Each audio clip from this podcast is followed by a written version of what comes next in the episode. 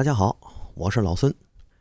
前一阵子啊，咱聊三国聊到了孙策，咱年后啊得赶紧把孙策后续给他补上。啊，很多朋友在底下或者私聊也跟我说，这个孙权嘛时候聊？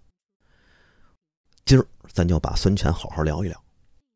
但是聊孙权之前呢，还得做一个小的铺垫。什么意思呢？因为你要说这三国吧，大家都很熟悉。但你要说那陌生吧，他还真陌生。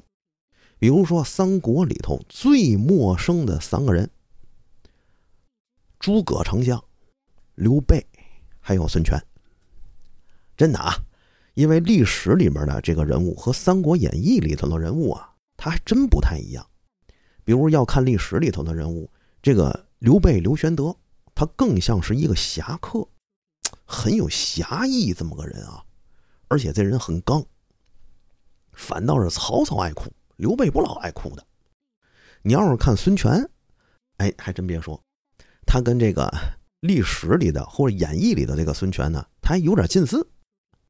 说实话，现在这个孙权啊，怎么说呢？就是网络上大家对他的评价是越来越低。从最一开始，生子当如孙仲谋，是吧？到了现在，大魏吴王孙十万。说哪儿都是这个他的各种名画面，但你要说是咱们故意抹黑他，那肯定还真不是。咱要是说三国正史第一，那必然是《三国志》。咱就看啊，当年陈寿对孙权就没嘛好评价。如果要是大家看过《三国志》的，就知道最一开始还夸了几句孙权，哎，说他有人杰啊，有英雄之气，是吧？等到后面全是损啊，就是什么外宽内忌了，就类似啊，什么小肚鸡肠啊，什么这个破了东吴灭了如何，就说这个人呢就没法要了。确实如此，咱不得不说，这个整个东吴政权呢，如果要是从说书老先生那儿就知道，你看说三国有说曹操的，有说刘备的，对吧？大部分是以说刘备就是蜀汉。或者叫季汉，以这个戏胡为主。但你要说孙权，人都走了，该上厕所上厕所，该喝水喝水，那是一点票钱都卖不出去，死砸手里头。为嘛呢？咱客观来说啊，这个东吴在三分天下里头，整体而言，它就是最差的一个。差在哪儿呢？名不正言不顺。大家好好想想啊。这个东这个东吴，他有嘛吗？嘛也没有。听了前两期的朋友就知道，孙坚他祖上到底叫不叫孙忠，这事儿都不知道，对吧？孙忠都是从个志怪小说里头出来的名字。孙策呢，继承了孙坚的产业，但是当时手底也没有什么地盘，只有一支军队，而且还是和袁术一块合作的，开启了自己的创业历程。所以孙家可以说是起身最寒末的一个。有人说不对啊，老孙，你这话说不对。刘皇叔不就起身寒末吗？知悉范吕之辈啊。但是我们要知道一点，刘备最大的政治资本是嘛？姓刘，对不对？他姓刘啊。官方正式明确就说这货他是我们刘家人啊。在演义里头，啊，虎牢关三英战吕布温酒斩华雄那一段，大家我估计心里都有数啊。那袁绍一听一看那个公孙瓒后头仨人在那冷呵呵的笑，心里那气儿不打一处来，就问公孙瓒：“你后面那仨谁呀？”说：“哎，这仨是我朋友，这刘备是吧？汉室宗亲。你看，所有人立马改脸你像袁绍，哦，汉室宗亲，来来来，给个马扎子，你坐，你坐，你坐。我不敬你名爵啊，我敬你的出身，你是汉室宗亲，坐，对不对？他有了这个资本之后，又得到了当朝皇帝的这个认可，这个刘备他到哪儿去都是个人才。你像那个袁绍，要知道刘备自己来投，出城三十里迎接，是不是？刘备投了曹操，曹操拉着刘备跟自己。坐一辆车，然后拉着他的手说：“你我兄弟也。”都是这样的。孙权有嘛呀？孙家嘛也没有。中国太郎的后代，起身韩墨之子，你就割据江东东吴了？这是个问题啊！你刘备割疆裂土，对吧？我有一个政治口号：复兴大汉。曹操他也有政治口号，他有一个政治偶像汉献帝啊。皇上在自己手里头，啊，自己又是大汉丞相，皇上亲封的，你甭管这怎么封号怎么来，是吧？反正皇上亲封的。所以你看这个东吴有嘛呀？嘛也没有，名不正言不顺，就是一反贼，妥妥的反贼啊，没毛病。所以从头到尾，孙家根儿就不动。这东吴你根儿不正，根儿就有问题。你名不正言不顺，你好多事儿你就办不痛快。比如说到了后面，孙权称帝。他称也得称，他不称也得称。实际上，三分天下之后，孙权所教所这个率领的东吴啊，他已经是个皇帝了，已经是个国中之国了。那边大魏成了皇帝，对吧？取代了汉朝。这边中山靖王，这个中中山王又敬了这个大汉天子。那我孙权算嘛呢？诸位哎，想一下。咱哥几个把这个身份带一下，咱现在是孙权，到了这个地步，你称不称皇帝呢？咱这边称大魏吴王，那边称嘛大汉吴主，这都嘛玩意儿呢？还不如自己当皇帝了。所以，对于这个孙权来说，他既有很不道德的地方，他也有很无奈的地方。这就是历史里的孙权。你要是问我喜欢孙权吗？说真的，我也不喜欢。是吧？为啥？很重要的一点，背刺了关二爷，背刺了荆州。实际上啊，咱得说，这个孙权呢，最大的失误就是在荆州这儿出了问题。但你要说全赖他，这事儿你还真冤枉他了。刘备呢，在历史里的刘备啊，刘皇叔有些地方他做的也确实是不地道，啊，跟你那个孙权、梁蒙，哎呀，净耍滑头。有些时候，哎呀，你也没法说。但是我们要明白，人家什么是帝王之子，人仨人都是个帝王，对吧？曹操、刘备、孙权，哪一个在不是当时的帝王？所以人家办事儿自然不是咱平民老百姓里的所谓道德观、所谓侠义观，是吧？如何如何？没有这些，人家就得看我怎么有利怎么来啊。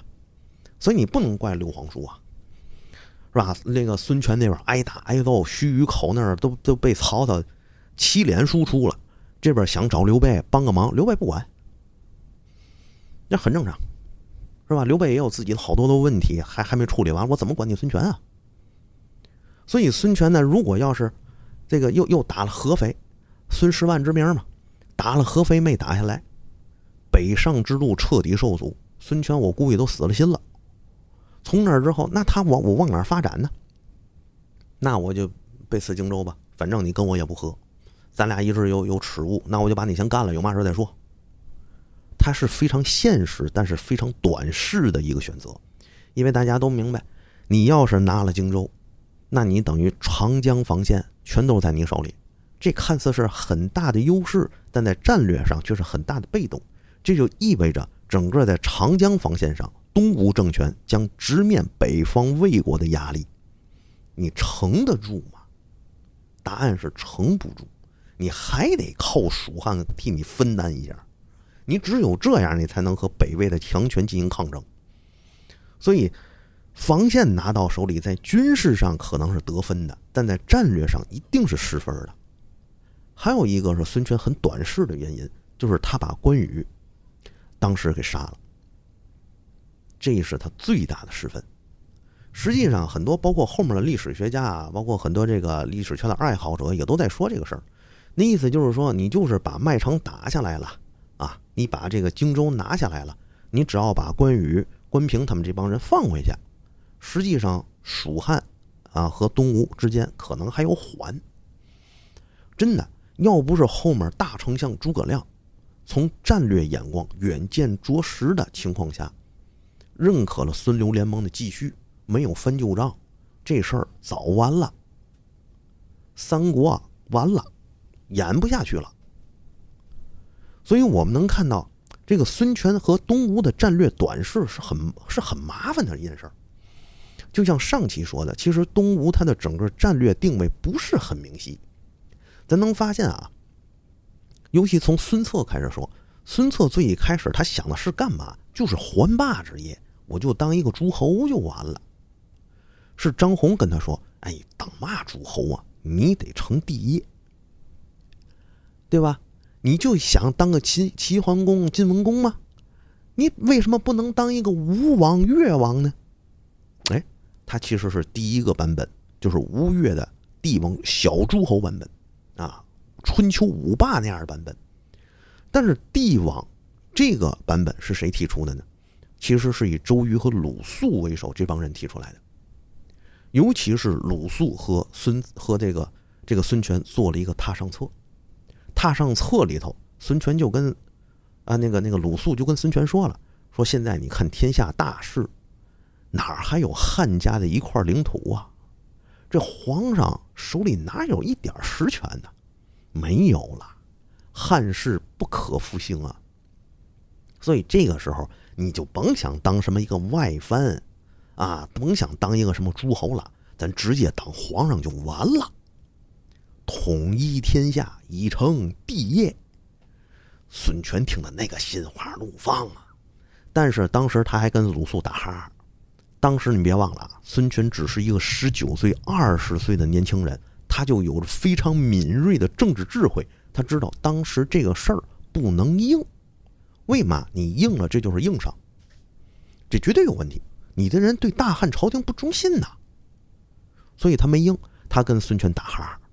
说：“哎呀，我这个为汉家除除残凶罪，嗨，姐怎么怎么着？呵，说的好听极了。等翻过脸来，他跟谁都说，跟鲁肃那一宿是一生之快。你就看看这人心里的心思有多深。所以我还真别说，孙坚、孙策有勇有谋，但是你要论心机，孙权是真深。而且对于孙权来说。”他小的时候，这种成长环境啊，也不是特别好。首先颠沛流离，啊，第二个既没上场拿过军功，也没有一个人望，他也没有自己的这个这个自己的团队，是吧？你想自己的哥哥这边还有周瑜呢，那边还有鲁肃呢，他自己谁也没有。主少国疑呀，当年是。所以说，当时的孙权继位了之后，他还在那哭呢。张昭他们都有点惊讶，因为张昭是这个孙策的辅政大臣、托孤大臣。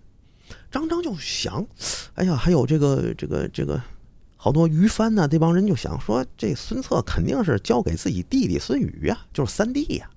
因为三弟跟孙策特别像，就绝迹于两镇之间，那是一把好手。虽然不可能给孙奔，但是给自己弟弟没问题。”谁都没想到，给了二弟孙权。当时挂这个印绶挂孙权身上的时候，所有的江东士人，包括这帮当官的，在这个孙策手底下的创业团队，都骂傻了：怎么给他呢？就这一纨绔子弟，光他妈玩垮了，还有嘛呀？飞鹰走狗，喜欢音乐，爱好美食，没事干，穿好看衣服瞎溜达。这人怎么能当一个国主呢？所以当时就是这个情况，主少国疑。孙权拿到这个印绶往腰上一挂，除了一个字儿哭，嘛事儿没干，他也不知道干什么，能干嘛呀？大家换位思考一下，这个时候我们啊，在一个企业里头工作，董事长说：“哎呦，累，不干了，哎，算了吧。”然后呢？总经理就觉得，嗨，你这累了不干就不干，你赚够了，对吧？那董事长谁当呢？肯定是跟你一块创业的你弟弟当啊，你三弟跟你一块创业呀，对不对？然后这时候董事长说：“哎，没有，我还有一二弟，来来来来来，把咱叫过去，咵，他以后当董事长，你觉得？咱觉得啊，这个位置坐得稳吗？这味儿都烫屁股啊，对不对？好嘛，多年老痔疮都能给烫好了那个。”麻爪啊！孙权是一样的，当年他也这样。但是张昭、周瑜不愧是一代英英臣，咱这么说啊，不能说是英主，是英臣，立马就认可了孙策的抉择。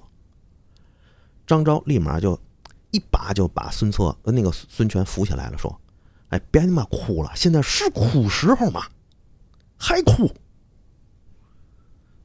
给他把那个校服换了，换上一身长服，亲自给他扶上马。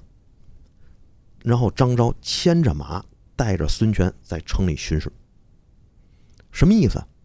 主次已定，江东有新主了。”要知道，张昭在《三国演义》里头就是个老窝囊废啊，除了舌战群儒被诸葛亮塞瞪一遍之外，没有什么太多的东西。但是在历史里头，张昭是整个东吴或者江东集团能和北方说得上话的唯一士人，在整个北方或者咱这么说吧，当当时的这个中原地区，看东吴都是蛮荒之地啊。就俩人提得上来，一个是张昭，一个是于翻、于仲祥。你再往下说，那就是陆绩、陆公绩。就这仨人，那谁为首？张昭为首，是这么个情况。你张昭把孙权扶上去，底下所有人，包括士人、文官，心里就 行吧，不好说什么。武将那边是谁？周瑜。周瑜带着自己手底的武将，啊，带着这帮文武权臣，到这儿来看见孙权，咵嚓往地就跪。那是骂人，对吧？那是跟自己孙策升堂拜母的人。上这儿来，我就给孙权跪了。跪了之后，主上如何如何，文官就服了。于是大家就觉得，哦。这主少国疑这事儿就完了，真这样吗？哪儿那么简单呢，哥们儿们？没有那么简单。他们两个人只是做了一个表率作用，这个表率作用是什么呢？用咱现在话说，就是个态度，很重要啊。这个时候态度很重要，但是事儿没完。为什么呢？两部分。你不管是张昭也好，还是周瑜也好，那叫创始团队、草创班子，对吧？那叫托孤大臣。但是孙家可还有人呢。比如说，咱原先提到过的那个孙贲，和孙坚一起打天下、一起争衡的那个人，他实际上是孙坚战死之后，当时孙家的话事人，是这么个角色。最后这个话事人的角色让孙权、让孙策拿走了。那这个时候，嘿，你又到了孙权手里，孙权有嘛啊？你嘛没有啊？人家心里能没想法吗？对不对？我跟着孙坚打了天下，打下了这一堆东西，嚯，到现在倒好了，我嘛没有，凭嘛呢？所以我这么说，孙奔反了。他们怎么反的？有明反，有暗反。孙奔还有其他的姓孙的亲戚啊，一块勾结北方曹操。这是一条线。还有其他的，人家啊，孙氏的宗族在外地也是一地的这个长官，直接起兵要打。我不服你孙权，我起兵我打你王八蛋的。这事儿是谁给平的呢？于翻、于仲祥。如果大家要是听这个 这个《三国演义》里头啊，舌战群儒，那于翻、于仲祥腐儒啊，对吧？游山于白山黑水之间。做都是那个穷酸小儒的事儿，但实际上在历史里头，于凡可不这样啊。人家于凡直接就给了这个这这个这个这个要反的那个宗族的一封信，告诉他你别反啊，你们咱咱都是自己家人，你这闹闹嘛呢？但是咱要知道，唾沫星子只是乏力的，去封信就能把这事平了，哪儿那么简单呢？那是因为于帆和当时在马上哭的孙权心里。立马有了一个共识，什么共识？谁都不要动，当地的各郡守、各太守、各级长官，谁都不要跑会稽来去吊唁孙策，都不要，在原地该干嘛干嘛，该上班上班，该工作工作，谁都不许动。当时有这个共识的只有孙策，啊，那个孙权和于帆，而且是于帆去找到孙权的时候，孙权自己心里其实已经有这个主意了。朋友们，哥们儿们，十九岁、二十岁的孩子就有这样的见识，咱不得不说，虽然孙权不怎么地，但是他在政治家的这条路上，在管理这条路上的确是一把。你想想，就咱这岁数，三四十岁的人都未必能做出这种事儿来，都未必能料得到、想得到。他不仅能想到了，而且想通了为什么要这么做。这一下，包括张昭、包括于帆，他们这些人都马上响应孙权的这个命令，都在各地干自己的事儿，谁也不动。啊，这样一来，各地就比较稳当。于是呢。在这种情况之下，又知道孙家那边有一个宗族姓孙的要反，哎，自己的兄弟要反，各地开始牧民备战。然后于凡给了一封信，还打嘛，兄弟，对吧？别闹了，闹嘛呀？咱都是一家人，对不对？你这闹了之后，不让外人看笑话吗？给了一封信，臣以利害，说以算计，说白了就是给大家一个台阶下。那边一看，哎，确实是无机可乘。哎，算了算了，你好我好大家好。这可是主少国疑，当时非常非常的危险。孙权能通过这么简单的这个概述啊，大家能看到孙权当时的手腕是如何。但是这一下并没有完全的管理好内政，相反是孙权当时觉得有一个事儿，我这个江东合法性不足。对吧？那边一大汉皇叔，这边一个手里有汉献帝挟天子以令诸侯，或者奉天子以讨不臣，是我就是那个诸侯，我就是那个不臣呐，对不对？那边大汉皇叔，我算封疆裂土的叛贼呀，怎么办？我得要一个朝廷的正式讨封，这是孙权做的第二件事。因为啊，咱原先说了。啊，这个，这个孙奔他们那一边啊，有人联合曹操谋反，就是 对孙权谋反，是因为前期我没有跟大家说一点，就是包括孙策也好，孙坚也好，实际上他们跟曹操的关系都不错。别看他们一直要打，但是他们之间有联姻，实际上这是一种政治联姻、政治算计。你看，所以孙权当时就想跟曹操说讲和，哎。想要受封吴王啊，不叫吴王啊，就是会稽太守啊，什么什么这些事儿啊，讨鲁将军这些事儿，继承这个爵位。但是，咱得说，形势比人强，这人算他不如天算。孙权有这个想法，他正好打在了曹操的腰眼儿上。什么时候啊？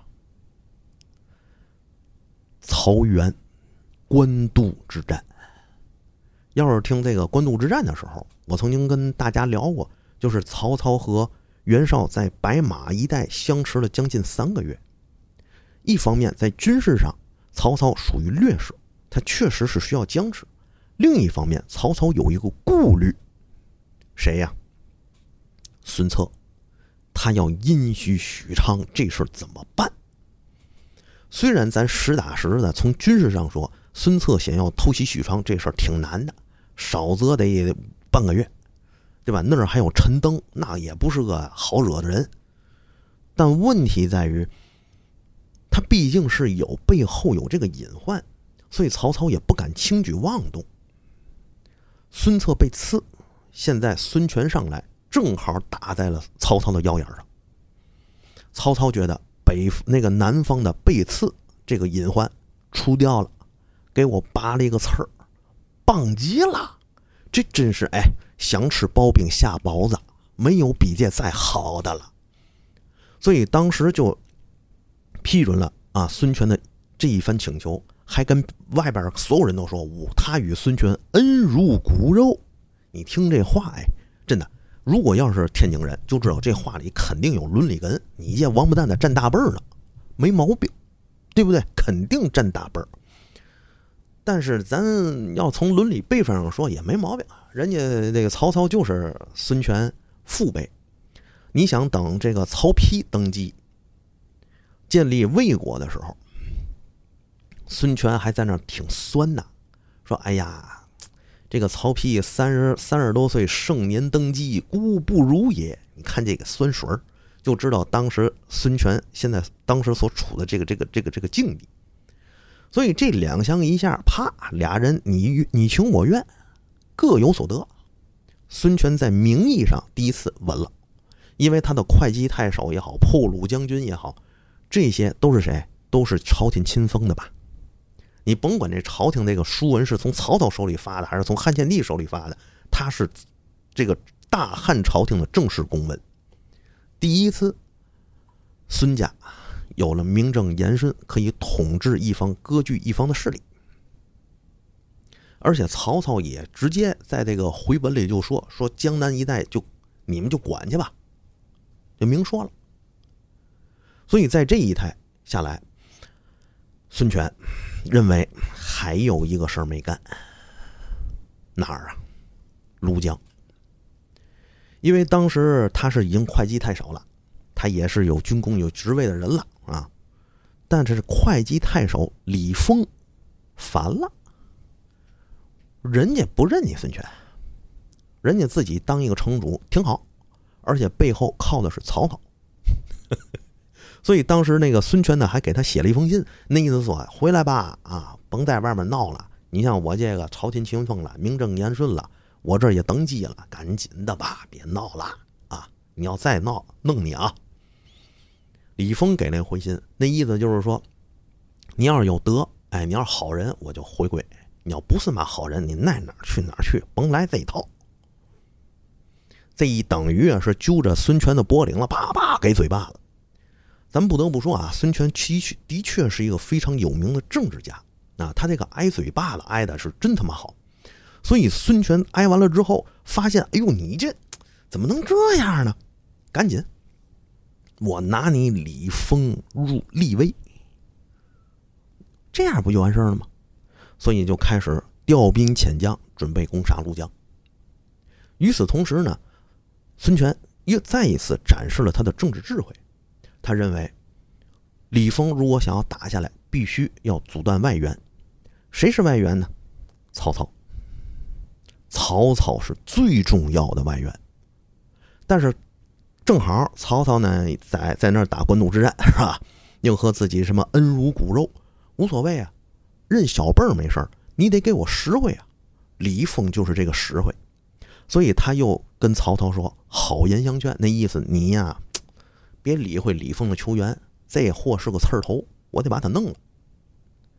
曹操也不傻，他不可能说行，你认我小辈儿，我这次就给你了，那不可能啊！就是咱老百姓啊。所以曹操为什么没有增援李丰呢？哼，还是那句话，形势比人强，强在哪儿呢？合肥。当时合肥已经是座空城了，类似。曹操在那儿没有半点势力，他在那儿新任了一个合肥的刺史。这个刺史是单骑入马，单骑单马入的合肥。所以说，对于曹操而言，庐江和合肥之间，他又有串联。曹操认为，如果孙策就是孙权能把庐江打下来，把李丰干掉，对自己站稳合肥是一个天大的喜讯。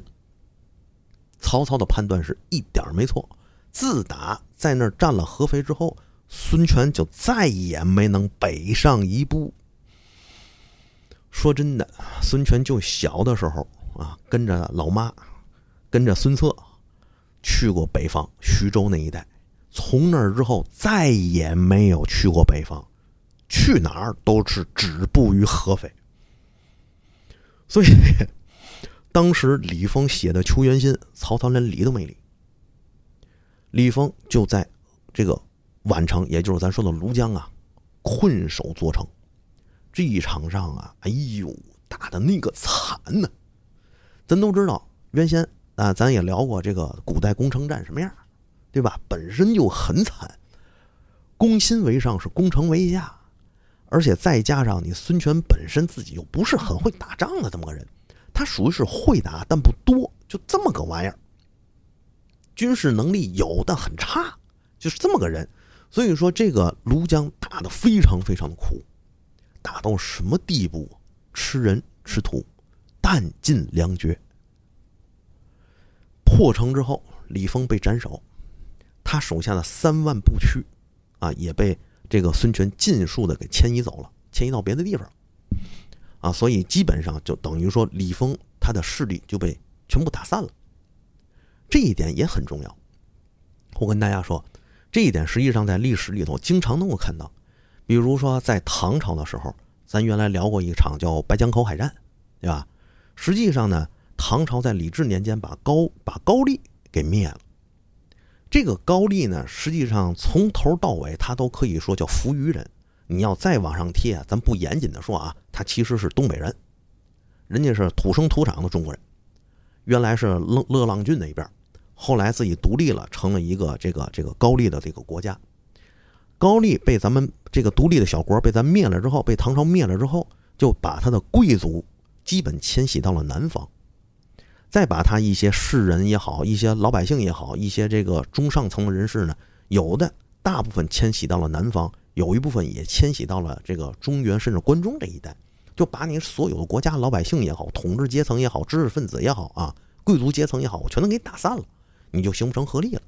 这也是为什么前几年这个流行基因检测的时候，好多好多人，包括一些南方的朋友去做基因检测，发现自己有什么朝鲜族血统，怎么会有这个？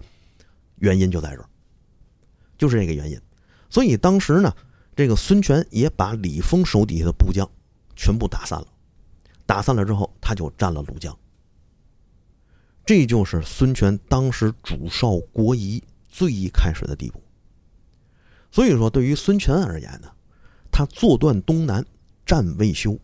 从他最一开始坐上东南宝座的时候，他这一辈子就和打仗结下了不解之缘。但很遗憾的是，孙权是所有的这个，呃，领主吧？对，西方说的是领主，用咱嘴里说的是这个，这个主公啊，这个领导这一辈里打仗最次的一个。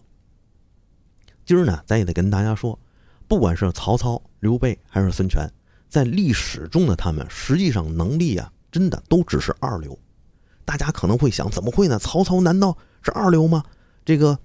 刘备当年是二流吗？真的很是，大家可以比一下，包括这个汉高祖刘邦啊，包括这个明太祖朱元璋，开局一个碗，他们三个人真的比不过。所以说，不管是曹操也好，刘备也好，还是孙权也好，他们身上实际上都有很多的缺点，而正是因为这些缺点，导致了他们真的无法统一全国，他们也没有办法形成大一统的国家。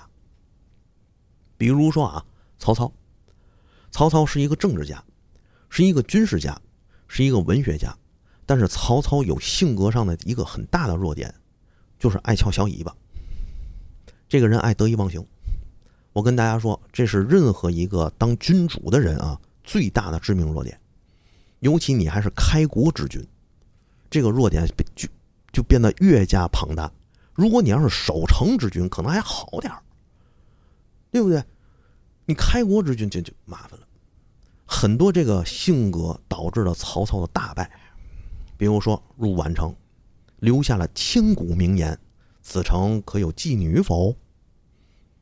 哎，纯嘛，这一辈子头一回，对吧？你那很多人爱看历史，估计也就是在这儿看到过这句话。所以除了这个之外，你像刘备，刘备也有缺点。首先，第一个，刘备这个人呢很有侠义，但是呢，他对，嗯，怎么说呢？这种沽名钓誉的人，态度很差。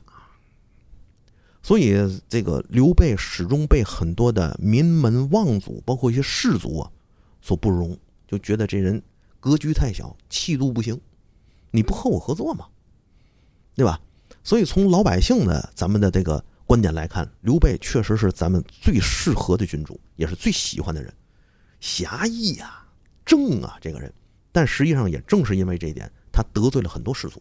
他是到了整个入了川之后，才知道和士族之间要保持一个非常好的关系，甚至有一些无能的士族，我要容忍他。而这一点，恰恰是曹操很早之前就看到的。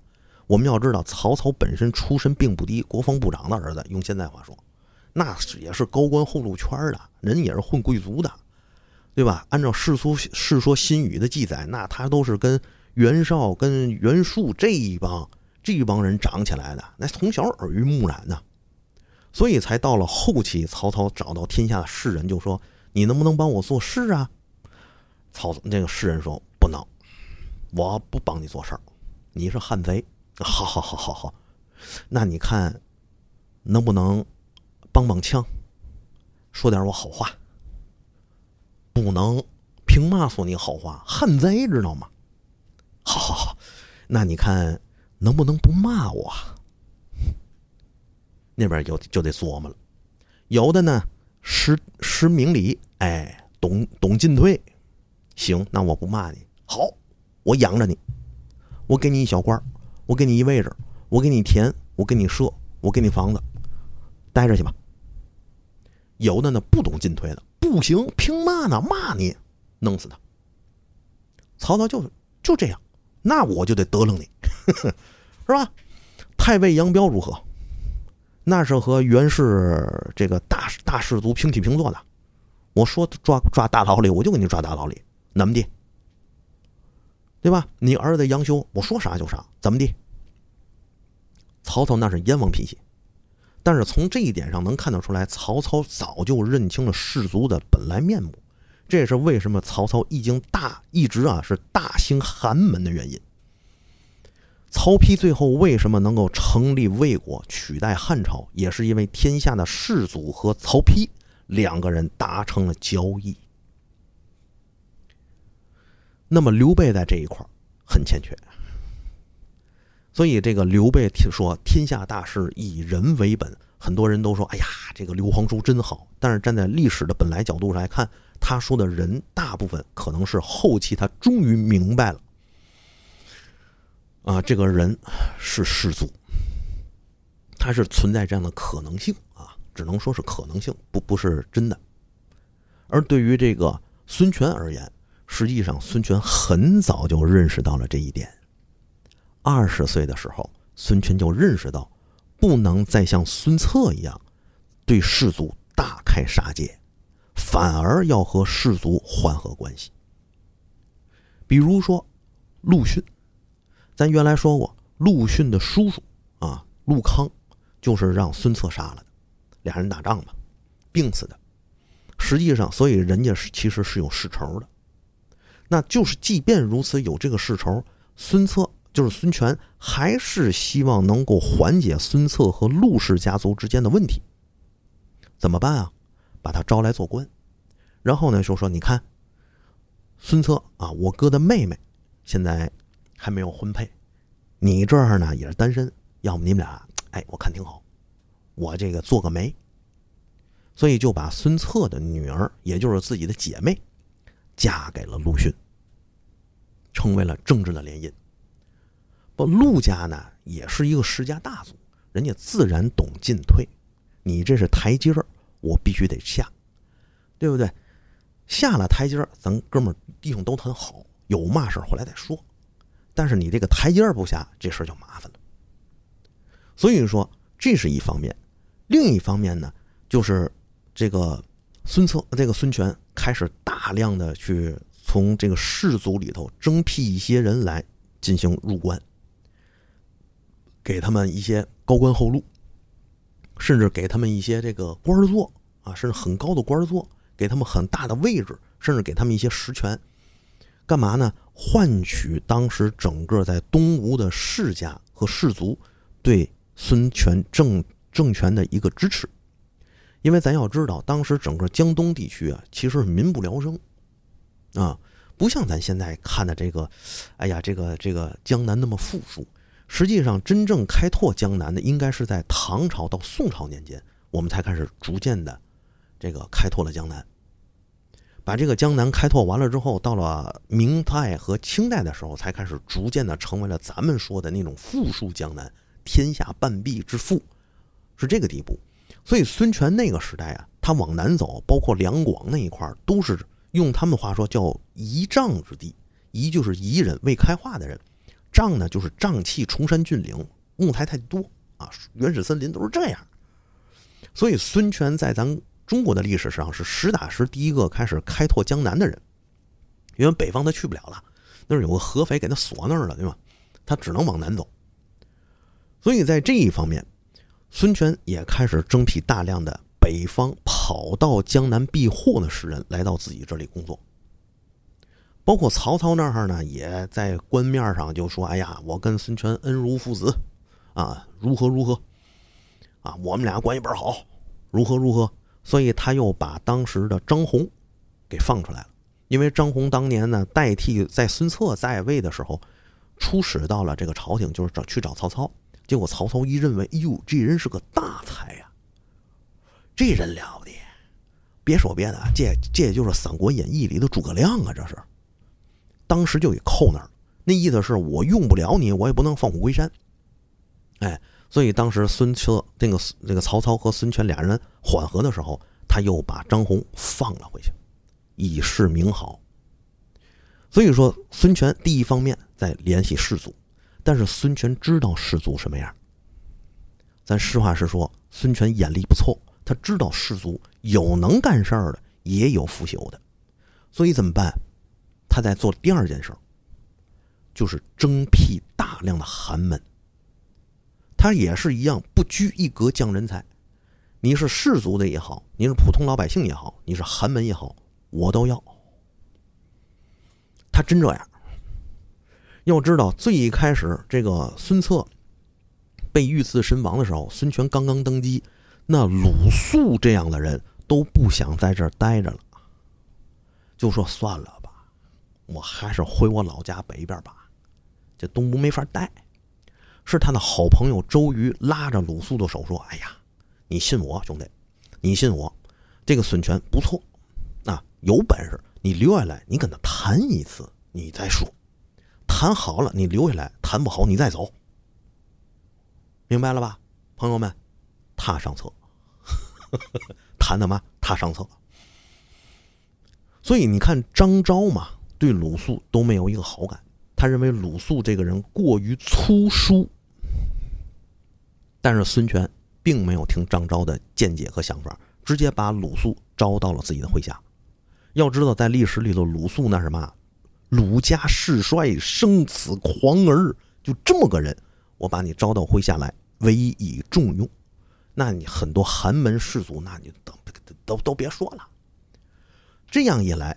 孙权就干了两件事第一，稳定内政，抬那个选举了一大批自己的人才，和这个自己哥哥留下的什么张昭、周瑜，和自己父亲留下的什么黄埔、黄盖、程普、黄盖、韩当这批人，就形成了三代，而第三代是真正支持自己的人。说白了，往上一坐，底下这帮人是我自己人，对吧？那么第二个呢，就是孙权开始不断的去给周瑜也好，给鲁肃也好立大量的威信，把他们立成整个东吴这个当官的标准。所以到了晚年，即便孙策已那个孙权已经很困很昏溃了，在这个地步，他还在说周瑜是好人，自己最喜欢的还是周公瑾。要知道，当时张昭还在。啊，张昭跟孙权闹得很很很不堪。那孙权哎，那混的哎，给人家张昭堵他妈屋里了，在屋门外头放火烧他大门，都这么个混人。所以说，孙权很很多的这个历史学家也在分析他晚年为什么这样。实际上啊，大家觉得可能是年轻的时候太压抑了，小心翼翼，好多事儿不能说，压心里压着。你说一件事儿没事儿，三个人、五个人也没事儿，十个人、八个人都没事儿。他一压是整个的东吴啊，对吧？他不是一个公司。你说咱就普通老百姓干个公司，公司怎么样都无所谓，想想就过去了。但是你是一个东吴啊，都压在自己身上，他可能有这样的因素。导致了他晚年一个巨大的变化。但是不管怎么说，孙策啊，那个孙权真正的坐上了江东的这把交椅，把自己的这个内政、人才选拔完毕，啊，包括你像吕蒙，后来大家很不喜欢这个，也是当年张昭是张宏给推荐的，我忘了是肯定是二张之一给推荐的。所以说那个除了这一道之外，外边就是拿到了整个的这个顺风顺水、名正言顺的一个官职。但是对于孙权而言，这还不够。拿到庐江立威也不够，因为他还有其他的事没干。什么事儿啊？报复仇。没错，就是荆州。因为当时孙策虽然这个已经被被刺身亡，孙坚更是战亡啊，但是孙坚毕竟是从哪儿？是从荆州起家的。所以孙坚在荆州是有很大的势力和人望，其中有一个人叫横阶，这个人就煽动了当时的太守叛乱。他一叛乱之后，整个零陵啊什么这些地方就长沙就跟着一块反，这就史称南郡反叛。而南郡一反叛的时候，北面张绣又被曹操收服。刘表苦心经营的北面防线门户打开，但就在此时，啊，当时的孙策前后脚啊，孙策前后脚又来打江夏。所以说，当时这个情况是对于刘表来说非常危急。那么，孙策被刺身亡之后，呃，刘表拿拿那个重新拿到了江夏空城，他就不断的修书给孙权，说两家通好。修复这个关系，孙权在这再一次展示了他政治家的特性。他并没有记恨复仇，也没有记恨凶仇，而是和刘表书信往来，做着表面文章。双方大家之间，哎，你好我好。所以当时这个刘表呢，一看北面稳定了，那边打曹原官渡之战啊，东面这边稳定了，所以他才能放下手来。去解决荆南的叛乱问题，这一解决就是好几年。所以好多人都说这个，呃，这个刘表啊，坐堂克尔，他也有雄主的地方。但是呢，与此同时，刘表又开始把大量的士族在荆州的士族笼络起来，组织起来，干嘛呢？做大量的文化工作。这一做文化工作，包括水晶柱这一些，就开始进行交流，甚至传到了东吴。你像于帆呐、陆绩呀，就开始和他们进行这个文化的交流，大家看起来都很好。但是不管是孙权也好，还是刘表也好，都不是弱智，都知道这个事儿没完，是吧？所以孙权后一步坐稳江东之后要干的，就是兴兵报复仇，再攻江夏。这件事儿。咱就可以留到下期去说了。今儿呢，说到这儿啊，也跟大家说一点我后面的安排，因为大家看这个这两天也没有更新，包括最近俄乌这这个阿杰耶夫卡那块也打下来了，说你怎么不更啊？我我这实在是有点忙，跟大家说，因为家里头这儿这个硬装虽然完事儿了，但是软装我还得再弄一弄。